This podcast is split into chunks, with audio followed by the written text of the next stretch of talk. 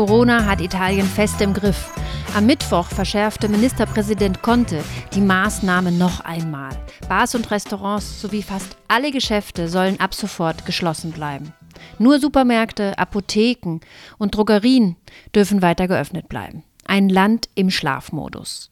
Damit das nicht auch in Deutschland passiert, dafür haben sich mehrere Ökonomen am Mittwoch bei der Bundespressekonferenz geäußert und mehrere Vorschläge gemacht. Darüber, was konkret passieren soll, spreche ich gleich mit Jens Südekum. Er ist Professor für internationale Volkswirtschaftslehre an der Heinrich-Heine-Universität in Düsseldorf und war bei der Pressekonferenz live dabei auf dem Podium. Mein Name ist Verena Utikal. Das ist der Podcast Ja, Nein, Vielleicht. Alle Folgen, bisherige und noch kommende, findet ihr überall dort, wo es Podcasts gibt. Zum Beispiel bei AudioNow oder in der NTV-App.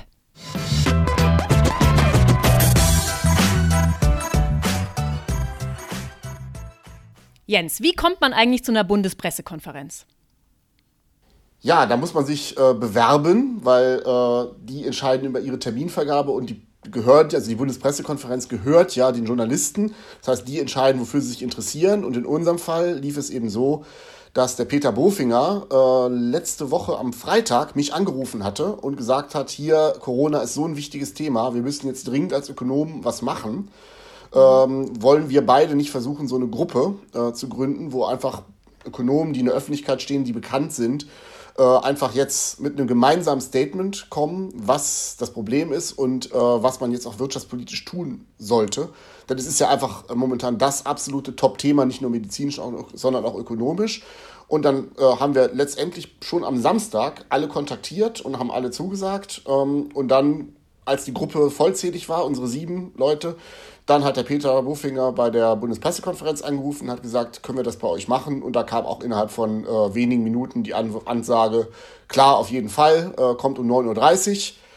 Und das passt insofern ganz gut, weil um 11.30 Uhr die Kanzlerin kam, das war aber Zufall, ähm, die auch zum Thema Corona gesprochen hat. Und so hatten wir dann quasi zwei Pressekonferenzen äh, hintereinander zum Thema Coronavirus. Ja, super, endlich. Denn in der Bevölkerung da wird ja viel darüber geredet, aber immer wird wenig gehört darüber, was die Regierung eigentlich vorhat. Und das war jetzt wirklich so ein, so ein Doppelhammer. Ne? Also endlich wurde was gesagt aus ökonomischer Sicht und auch von Regierungsseite. Jetzt hast du gesagt, es ist eher Zufall, dass die direkt hinter euch waren. Äh, aus, von außenstehender Sicht wirkte das so wie cool. Ja? Also jetzt habt ihr was gesagt, die Ökonomen haben ihre Meinung verbreitet und die Regierung kann jetzt gleich reagieren. Ja. Vielleicht fangen wir an damit, was habt ihr eigentlich gesagt? Was, was wollt ihr denn, was jetzt passiert? Genau, also wir haben erstmal natürlich äh, versucht, ein bisschen aus ökonomischer Sicht erstmal zu systematisieren, was jetzt eigentlich genau das Problem ist. Weil der Corona-Schock, wie wir ihn jetzt genannt haben, das ist ja jetzt nicht äh, so ein ganz normaler Konjunkturschock, wie man ihn vielleicht so im Lehrbuch kennt und auch jetzt nicht vergleichbar mit der Finanzkrise von 2008, sondern der Corona-Schock ist in vielerlei Hinsicht speziell. Äh, da sind mehrere Angebots- und Nachfrageschocks, die parallel und gleichzeitig auftreten. Ja. Und kannst du da ein bisschen, kannst du ein bisschen Details geben? Was gibt es denn da zum Beispiel für Schocks ja, genau. aktuell? Also ähm, erstmal, ich meine, weil die, die Krise in China ihren Ursprung genommen hat, ist für uns ja erstmal wichtig. In China hat die Produktion ja wirklich fast stillgestanden, ähm, so Ende Januar, Anfang Februar. Und mittlerweile in den globalen Wertschöpfungsketten läuft es ja so, dass deutsche Unternehmen wirklich angewiesen sind auf äh, bestimmte Vorprodukte aus China, die dort produziert werden und die dann hierher geschifft werden und dann hier weiterverarbeitet werden. Also etliche Autos, äh, um es jetzt konkret zu sagen, können schlecht oder gar nicht ohne chinesische Teile weitergebaut werden. Viele Medikamente, blöderweise, werden de facto auch in China hergestellt. Ähm, und das Problem ist jetzt auf der Angebotsseite, wenn jetzt in China die Produktion stillsteht und das nicht geliefert wird, das Zeug, dann stehen eben gezwungenermaßen in Deutschland dann auch ein paar Fabriken still. Das ist aber nur das eine, ja. Das andere Problem ist jetzt, äh, der Virus oder das Virus verbreitet sich in Deutschland auch weiter. Ähm, und wir diskutieren jetzt halt zum Beispiel über Schulschließungen und Kitaschließungen und über Mitarbeiter, die in Quarantäne gestellt werden. Und das heißt dann aber auch auf der Angebotsseite, da fallen plötzlich Leute aus, die nicht mehr zur Arbeit kommen. und äh, nicht produzieren. Und man kann immer sagen, gut, man kann ja Homeoffice probieren. Das funktioniert sicherlich jetzt bei so Akademikerjobs ganz gut. Aber, bei Piloten äh, eher schlecht. Bei Friseuren oder äh, ja, sowas, da funktioniert das natürlich überhaupt nicht. Ähm, das ist jetzt quasi die zweite Geschichte. Aber dann haben wir blöderweise nicht nur das, sondern haben auch Nachfrageprobleme. Denn jetzt durch Fußballspiele, die ausfallen, durch verängstigte Konsumenten, die nicht mehr äh, ins Restaurant gehen, oder nicht mehr zum Friseur, ja, da fällt da die Nachfrage weg. Der sogenannte soziale Konsum äh, bricht, bricht ab. Äh, also sozialer Was Konsum. ist der soziale Konsum? Essen gehen zusammen, genau, zusammen ins Kino gehen. Genau, mhm. Konsumerlebnisse, mhm. wo einfach Menschen zusammenkommen. Ja. Ähm, Tourismus gehört in gewisser Weise auch dazu, das fällt auch flach. Und was jetzt vielleicht noch am schlimmsten ist, wenn das alles sich fortsetzt ähm, und irgendwie die Verunsicherung weiter steigt und die Fallzahlen weiter steigen, und äh, viele Leute auch jetzt befürchten, dass äh, ihr Arbeitsplatz am Ende in Gefahr ist. Ja? Weil ich meine, wenn die Lufthansa jetzt zum Beispiel ihren Flugplan zusammenstreicht und an den Abgrund kommt, dann wird sie auch viele äh, Mitarbeiter am Ende nicht bezahlen können, entlassen müssen. Und äh, die denken sich natürlich auch, ja, habe ich denn morgen meinen Arbeitsplatz noch? Und wenn ich mir solche Sorgen mache, dann äh, werde ich natürlich auch bei meinem Konsum auf die Bremse treten. Ne? Da kann es dann sein, ach, ich hatte eigentlich geplant, ich will mir einen neuen Kühlschrank oder ein neues Auto kaufen dann sage ich, nee, jetzt mache ich mal lieber nicht. Ja, jetzt halte ich mal lieber mein Geld zusammen. Mhm. Und das sind also mehrere Probleme, die gleichzeitig auftreten. Und da ist es dann eben auch nicht so einfach, äh, die richtige Antwort zu finden. Jetzt seid ihr ja gestern nicht angetreten in der Pressekonferenz, um Angst zu verbreiten und Panik, sondern ja. ihr habt auch ein paar Lösungsvorschläge gemacht. Was kann man denn tun bei diesen äh, diversen unterschiedlichen Schocks, die wir genau. hier erwarten oder in denen wir schon drin stecken? Genau, also erstmal ist es, glaube ich, ganz entscheidend, dass man jetzt nicht sozusagen mit den 0815 Rezepten aus Konjunkturkrisen kommt, weil die laufen im Prinzip darauf hinaus, äh, dass der, dass der Staat jetzt kommt und so einen Push, äh, so einen Stimulus für die Nachfrage versucht zu organisieren, entweder durch eigene Staatsausgaben oder durch Steuersenkung, dass man irgendwie sagt, hier, die Leute sollen jetzt mehr konsumieren, weil das kann ja nicht die Lösung sein. Bei bestimmten Konsum- und Nachfrageformen, da wollen wir gerade nicht, äh, dass jetzt mehr konsumiert wird. Wir wollen nicht, dass jetzt die Leute ins Restaurant rennen oder in Urlaub fahren. Das geht gerade das Gegenteil. Ja? Wir wollen ja den äh, Virus, die Verbreitung verlangsamen. Deswegen wäre das falsch. Mhm. Ähm, diese unterbrochenen Lieferketten, wenn jetzt aus China ein wichtiges Teil fehlt, da kann man halt auch nichts machen. Da kann der Staat ja. sich auf den Kopf stellen. Da wird das, das iPhones sind halt gerade nicht da. Die können wir auch nicht kaufen, selbst wenn wir Steuersubventionen genau. bekommen. Und deswegen, was wir gesagt haben, ist, äh, dass der Staat jetzt im Prinzip als eine große Versicherung auftreten muss weil es ist ja ein temporärer Schock. Irgendwann ist die äh, Corona-Geschichte vorbei. Wir wissen nicht genau wann, aber irgendwann ist sie vorbei. Und wir müssen zusehen, dass alle Unternehmen und alle Beschäftigten möglichst ohne große Schäden durch diese Krise durchkommen. Und da kann der Staat ihm helfen, indem er mehr oder weniger als Versicherung auftritt. Äh, bei den Beschäftigten sagt, okay, wenn ihr nicht zur Arbeit gehen könnt oder Kurzarbeit machen müsst, und Kurzarbeit kann halt auch heißen, gar keine Arbeit, dann ähm, müssen nicht die Unternehmen die Lohnzahlungen leisten, weil wenn sie das müssten, dann sind sie irgendwann äh, pleite. Ja? Wenn sie nichts einnehmen, aber Löhne zahlen müssen, dann wird es für viele Unternehmen letztendlich irgendwann nicht mehr gehen und die würden in die Insolvenz gehen. Deswegen über Kurzarbeitergeld würden dann ähm, ein Großteil der Lohnzahlungen aus der Bundesagentur für Arbeit kommen ja? und äh, nicht bei den Unternehmen. Dann kann man für die Unternehmen auch noch äh, andere Formen von Liquiditätshilfen geben. Ja, also ein Friseursalon, der keine Einnahmen hat, weil keiner mehr sich die Haare schneiden lassen will. Der hat ja nicht nur die Lohnzahlungen für seine Angestellten, sondern der muss auch Miete zahlen für seinen Friseursalon. Der hat vielleicht selber einen Kredit laufen, den er bedienen muss.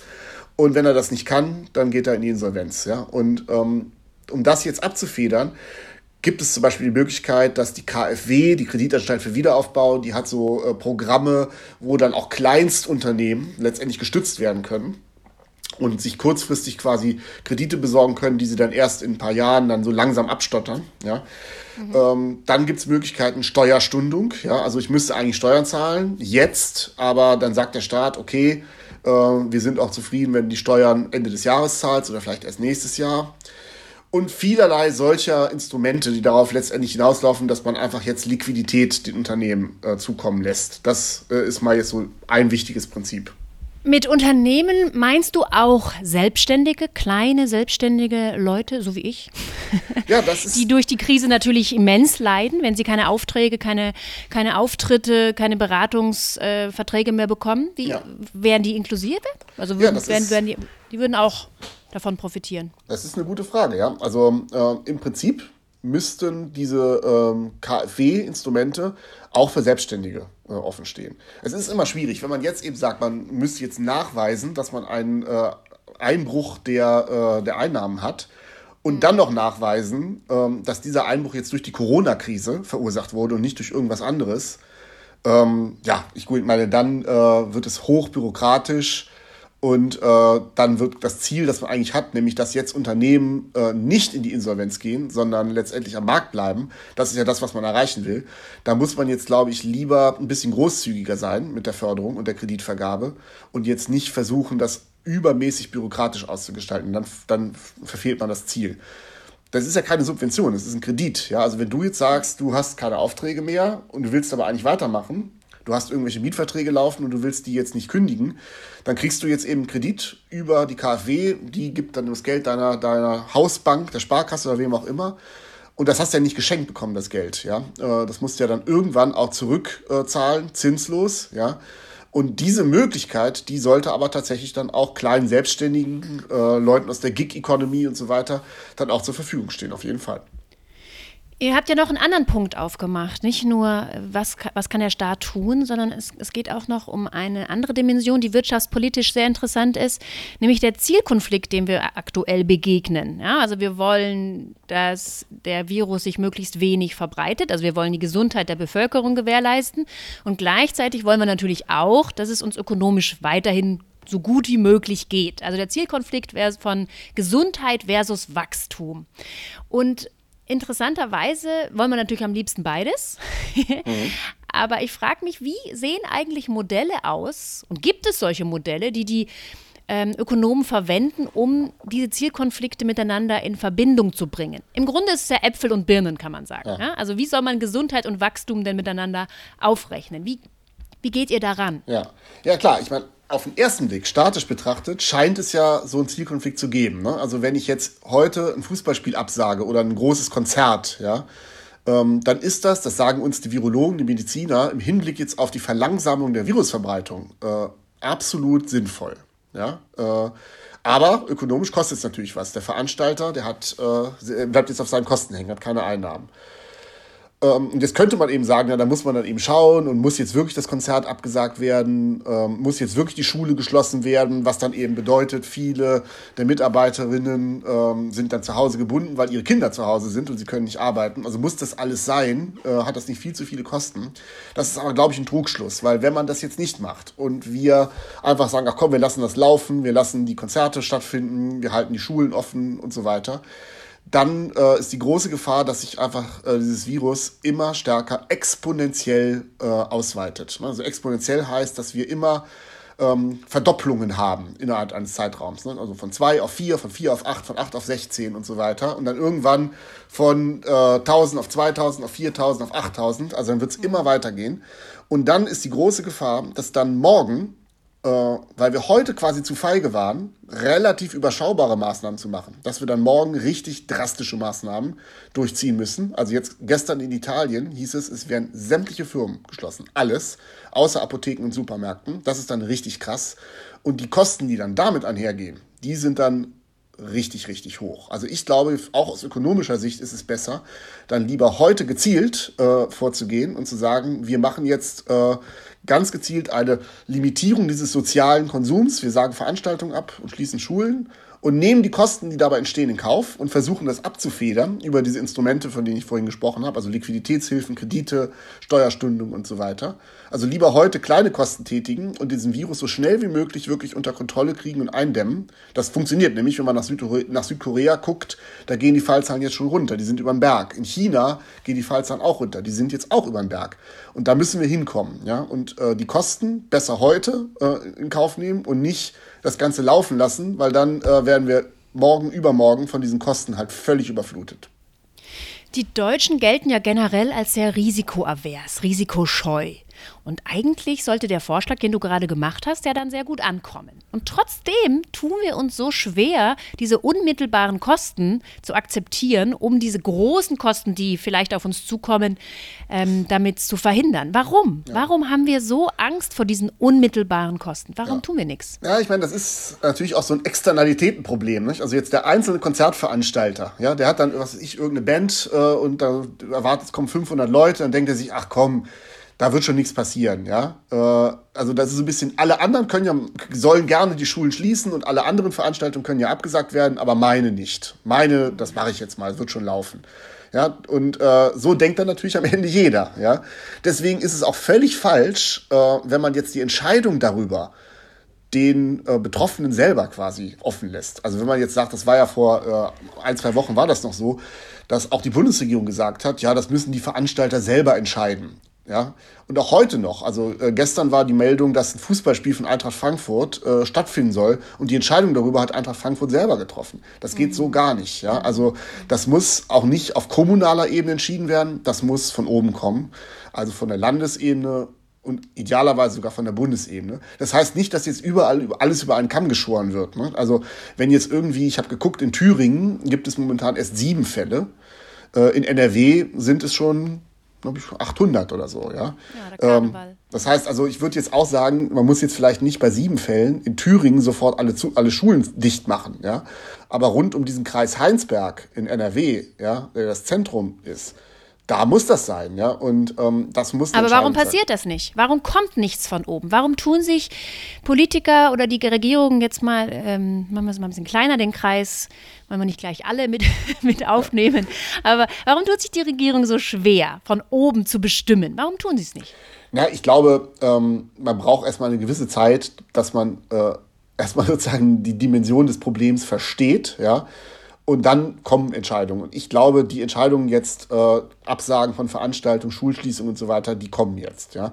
Weil man kann ja mittlerweile dann eben auch äh, in anderen Ländern sehen, was die gemacht haben und was funktioniert. Ja? Und Südkorea zum Beispiel, habe ich ja gesagt, war ja neben China das am stärksten betroffene Land. Äh, und die sind aber jetzt über den Berg äh, durch wirklich eine sehr, sehr rigorose äh, Eindämmungsstrategie in Kombination mit ganz, ganz vielen kostenlosen Tests auf den Coronavirus. Und das hat funktioniert, ja. Und davon kann man lernen. Man kann jetzt eben, also Wissenschaftler, Virologen haben jetzt auch geguckt in Wuhan, in China, was funktioniert hat. Da kann man jetzt eben Schlussfolgerungen ziehen. Und man kann in Italien gucken, ähm, die ja auch das Problem erst so ein bisschen negiert haben was dann daraus folgt, ja. Und äh, das ist alles so, wir sind, also auch Politiker, auch in Berlin sind ja jetzt nicht allwissende Gestalten, die dann irgendwie sich bewusst falsch entscheiden, sondern das braucht eben so seine Zeit, bis man dann äh, verstanden hat, was jetzt äh, notwendig ist. Und da ist, wäre jetzt meine Hoffnung, dass es jetzt auch tatsächlich äh, schnell und äh, mit Nachdruck umgesetzt wird. Was ist deine Prognose? Was wird so die nächsten Tage passieren? Ja, ja also ähm, wir sind ja auch im Kontakt äh, mit den Ministerien. Da finden jetzt auch weitere Gesprächsrunden statt. Die haben natürlich unsere Vorschläge auch aufgenommen. Äh, teilweise haben die vorher auch selber über ähnliche Dinge schon diskutiert. Und das muss jetzt eben mit Leben gefüllt werden und zwar möglichst schnell. Ähm, ich gehe davon aus, das ist jetzt natürlich ein bisschen Spekulation, ja, äh, ich habe da keine besonderen Informationen, aber ich gehe davon aus, dass wir jetzt eben tatsächlich bei der Eindämmung jetzt nachdrücklichere Dinge relativ schnell sehen werden, ja.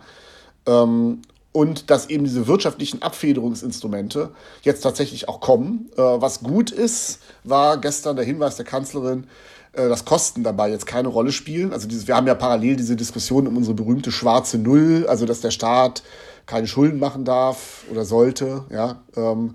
Und da hat sie gestern ja mehr oder weniger äh, eindeutig gesagt, dass das jetzt keine Rolle spielen darf. Also dass man jetzt alles tun muss, was notwendig ist und hinterher guckt, äh, was es kostet und was es fürs Budget bedeutet. Und so ist es auch richtig. Ja? Und da haben wir momentan äh, eben Gott sei Dank die Situation, dass zumindest Deutschland voll handlungsfähig ist, ja, weil der Schuldenstand ja vergleichsweise sehr niedrig ist und die Zinsen momentan auch so niedrig sind. Da mache ich mir jetzt äh, um Italien deutlich mehr Sorgen, weil da ist das Problem viel, viel schlimmer und die Handlungsfähigkeit der italienischen Regierung ist viel, viel geringer als jetzt in Deutschland. Also ich denke, da müssen wir eigentlich auch gesamteuropäisch denken und jetzt Italien gezielt helfen. Interessant. Also wenn man, wenn man was Positives sehen will in dieser Krise, dann kann man sehen, Menschen werden hygienischer, waschen sich öfter die Hände. Nummer eins. Mhm. Nummer zwei, Digitalisierung wird vorangetrieben. Ja, viel mehr Dinge finden online statt. Die Schule meines Sohnes ist tatsächlich schon geschlossen. Die Hausaufgaben werden jetzt per WhatsApp geschickt. Also hier tut sich auch was. Ja. Und Nummer drei, vielleicht der Abkehr von der schwarzen Null. Interessant. Ja, ich meine, Abquer schwarze Null, also das ist für mich jetzt kein Selbstzweck. Man soll eben, wenn man sagt, man will mehr Verschuldung haben, dann soll man eben klar sagen, wofür, ja. Aber jetzt in so einer akuten Notsituation, wie wir sie jetzt haben, ja, es ist ja wirklich ein von außen hereinbrechender Schock, ja, äh, da kann man jetzt nicht äh, sich um die schwarze Null Gedanken machen. Das wäre völliger Wahnsinn. Und klar, die anderen Punkte, man kann ja, das ist ja auch mal das Schöne an Menschen, dass man dann irgendwie allen Problemen auch immer irgendwas äh, Positives abgewinnen kann. Also ich finde es auch ganz schön, jetzt gerade, ich bin sonst sehr, sehr viel unterwegs, es sind viele Veranstaltungen abgesagt, also ich genieße es jetzt gewisserweise, ist ein bisschen blöd, aber auch, äh, dass ich mal irgendwie mal eine Woche am Stück zu Hause bin. Ja. Du super, dann lass uns ein paar Wochen nochmal sprechen, wie die Entwicklung weitergegangen ist. Vielen Dank für das Gespräch, lieber Jens. War mir eine große Freude. Das war der Podcast Ja, Nein, Vielleicht. Mein Name ist Verena Utikal und heute habe ich gesprochen mit Jens Südekum. Er ist Professor für internationale Volkswirtschaftslehre an der Heinrich-Heine-Universität in Düsseldorf.